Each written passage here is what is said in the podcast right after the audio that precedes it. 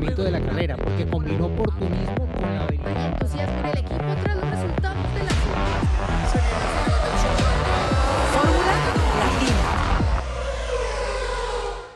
Hola formuleros, ¿cómo están? Y bueno, nuestra sección de siempre respondemos sus preguntas, así que vamos a estar muy atentos porque hay muchísimas y vamos a empezar rápidamente. No nos queremos extender con todo este prólogo, sino respondiendo a las preguntas y vamos a ir con Ricardo, justamente, de Bogotá, compatriota del señor Mejía. Hola amigos de Fórmula Latina, mi nombre es Ricardo desde Bogotá, Colombia.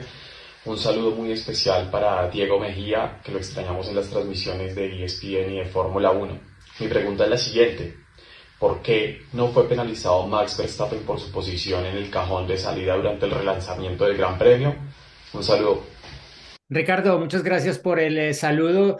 Y bueno, creo Lo que... extrañamos, eh, lo extrañamos, lo extrañamos. Sí, sí, Nos pero bueno, nos pues, extrañamos, no seguimos siendo ya aquí, ves que somos igual de amigos como, como lo hemos sido siempre y nos vamos a ver seguramente lindo que es el amor, ¿eh? todos, sí, sí, sí. Qué lindo que es el amor.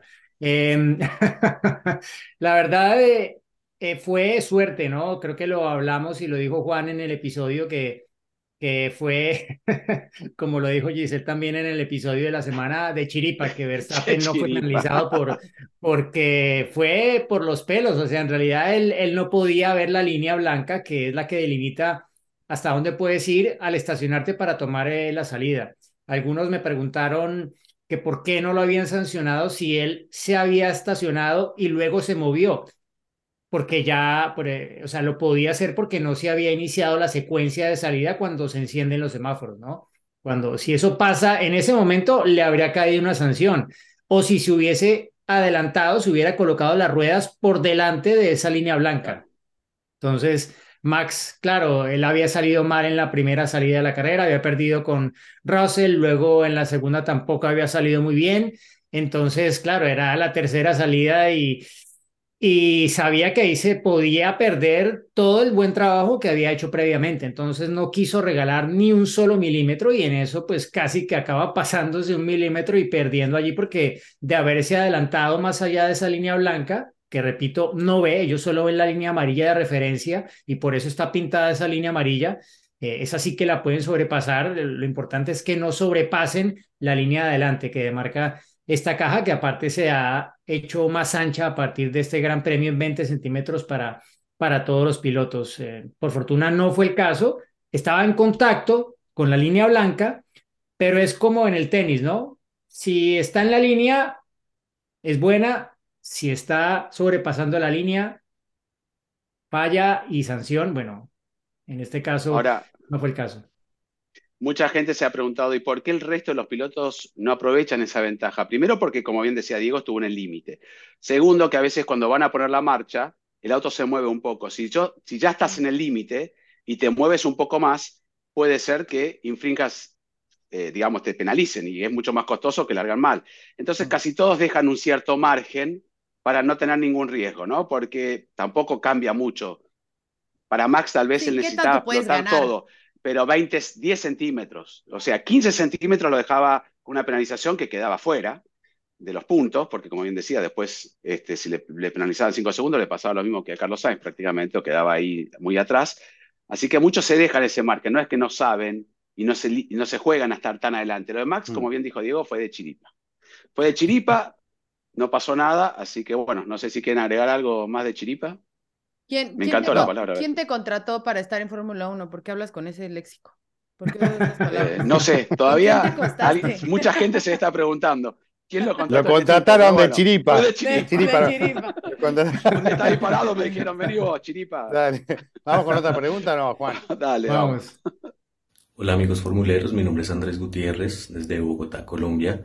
Quisiera preguntarles eh, si consideran drástica la sanción a Carlos Sainz y que nos explicaran un poco eh, el reinicio de la carrera y por qué la devolución de, la posición a Fernando Alonso.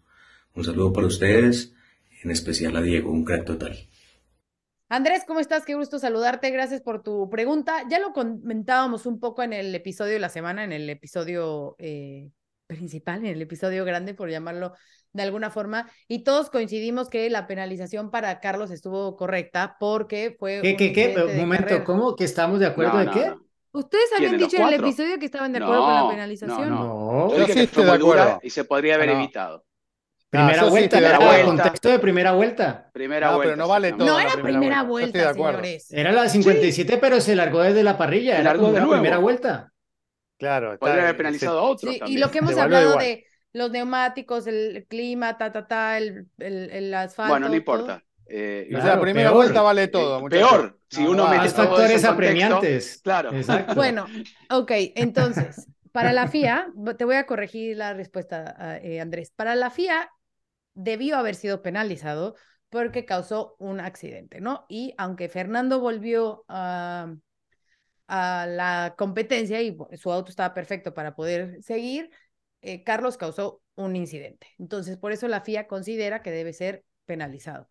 Eh, Bueno, y ya dijeron Juan, qué. Diego que no, pero eh, Cristian y yo creemos que si causa un ¿Y incidente. por qué lo volvieron tiene- a esa posición, que- no? Porque esa, Sí. esos metros no fueron tomados en cuenta. Se volvió a lo que fue previo a la largada, la grilla conformada previo a la largada, y allí Fernando Alonso estaba en la tercera ubicación, y así quedó finalmente, ¿no? Por eso, Porque no tenían como una referencia de una vuelta o. o- claro, No, y vayan al ver, capítulo principal. ojo, Cuando se muestra la bandera roja, se toma la vuelta anterior. Exacto. Diego lo explicó, la línea, la segunda línea del safety car, no se tomó eso en cuenta tampoco, entonces se volvió para atrás. Y allí Fernando Alonso estaba tercero.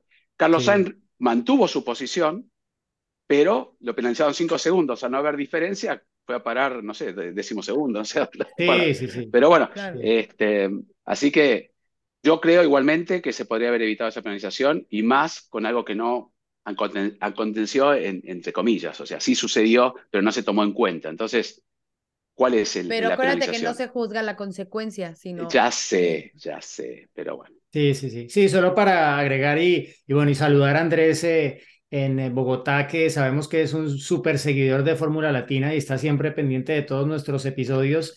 Eh, a ver, eh, sí que habrían podido tomar otra referencia de cronometraje para determinar el orden de salida que se tradujo en el orden final del Gran Premio de Australia, porque ya Exacto. para el último reinicio no cambiaron las posiciones. Pero lo que argumentó Race Control, esto sí no, no lo mencionamos en el episodio, es que ellos tomaron la última referencia posible con la premura del tiempo que existía para determinar el orden para el reinicio y que la mejor información que tenían era obviamente la información de cómo había sido la resalida. Tendrían que haber entrado a revisar videos para saber cómo habían cruzado la segunda línea de safety car, quién estaba delante de quién. No creo que eso fuera mucho más complicado porque pues existía un 40 minutos. precedente sí, de que se iba a utilizar esa segunda línea de safety car. No se usó porque no todos los coches pasaron por ahí en Silverstone el año pasado, cuando se produjo el accidente de Joe en la salida, pero esta vez sí habían pasado todos por ahí. O sea, bien habrían podido tomar esa referencia, pero no era obligación hacerlo. Y al final se decantaron por lo otro, que pues sí que habría generado algunos ligeros cambios en posición, como por ejemplo Hulkenberg habría quedado sexto y no séptimo, si se hubiese, tomado esa segunda línea de safety como referencia, que es esa línea que cruza la, la pista en, perpendicularmente a la, al, al final de la, del sal, de la salida del pit lane, o sea, justo antes de la curva 1, pero pues al final no fue así, debatible, por eso Haas Sí, hizo su protesta. debatible también porque y- Alpine también, ¿no? Se perjudicó. Si se hubiera tomado, ellos Claro. hubieran pasado, ¿no? Esa línea también.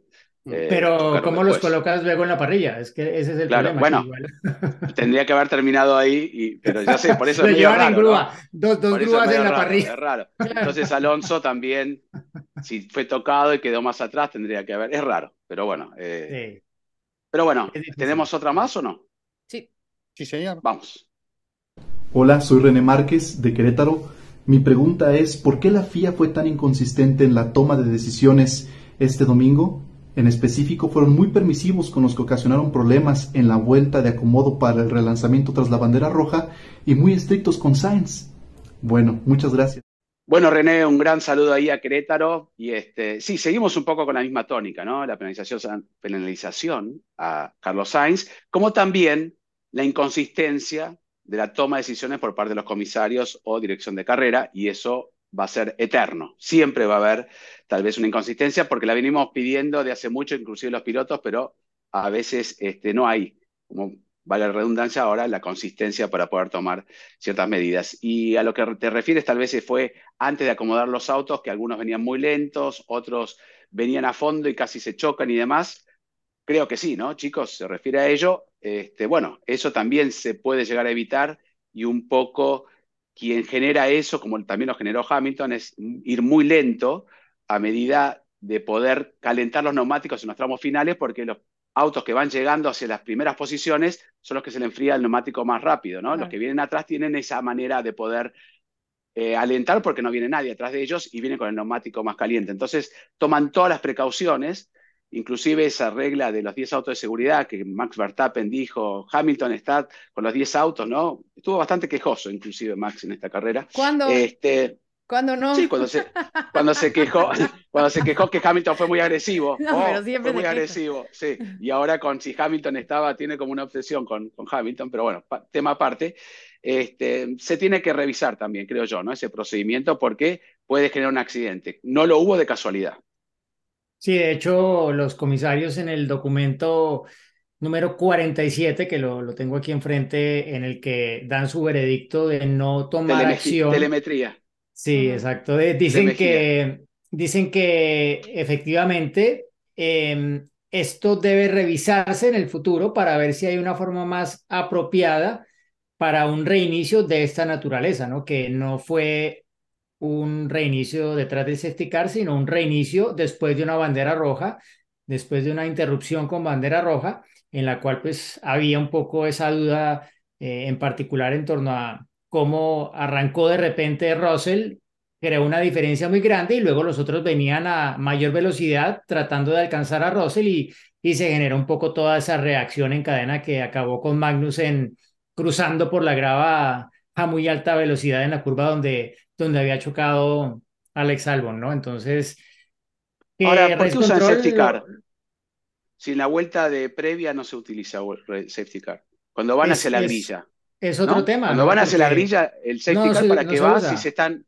va el se safety usa. car médico Entonces, detrás solamente. Claro, pero por eso. Entonces, que vayan a la velocidad que quieran, pero no tengan que respetar un safety car. Si el safety car no, no, no, no Y ni es- participa de la largada. No Y entiendo. es algo de raro. lo que se quejó Verstappen, por ejemplo, ¿no? Que dijo Claro. que el safety car iba, Iba muy muy lento. despacio también para el reinicio final. Entonces, yo creo que todo eso son cosas de las que debe aprender la FIA y Res Control y si es necesario revisarlo para el futuro, pues habrá que hacerlo. Lo que pasa es que, claro, el escenario aquí era uno, pero si vamos a otra carrera que se disputa más hacia el mediodía y no hay ese tema de que caen las temperaturas, pues probablemente eso no va a ser tanto un tema como lo fue este fin de semana, pero en fin, ¿no? Cada carrera plantea sus propios retos y eh, Mm. de alguna forma desafía el reglamento eh, de forma diferente y las circunstancias pues no, no siempre llevan a que un procedimiento sea igualmente efectivo y correcto en una situación que en otra. Sí, aparte hay que, hay tienen que- que cambiar el horario de inicio de la carrera, ¿no? Una hora más temprano ayudaría mucho a y hay este que tipo de adaptar- problemas. hay que adaptar muchas veces el reglamento a lo que es la Fórmula 1 por la performance de los autos y demás. Hay que entender que este sistema de que antes de la largada los autos vayan detrás de- del safety car se utiliza en todo el mundo, en toda la categoría de turismo, en todos lados es así.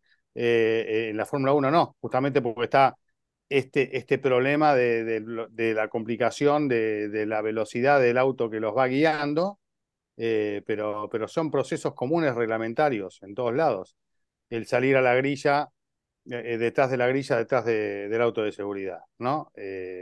Por eso creo que es algo que hay que tener en cuenta y reverlo para, para que no tengan Bueno, hay que rever tantas cosas que No. directamente Claro, pero por cambiamos, eso, pero cambiamos es- el campeonato. Claro, pero es por ahí, es y artículo que hay que adaptarlo a la Fórmula 1, eso es lo que quiero decir. Pero tal No, vez seguro. funciona seguro. bien en otras categorías, porque no todas las categorías tienen el problema de que el safety car va despacito, ¿no? Bueno, estuvo Bueno. estuvo bueno que, que Mercedes tuvo tres pilotos liderando la carrera, ¿no? El domingo. Exactamente, con Mylander allí.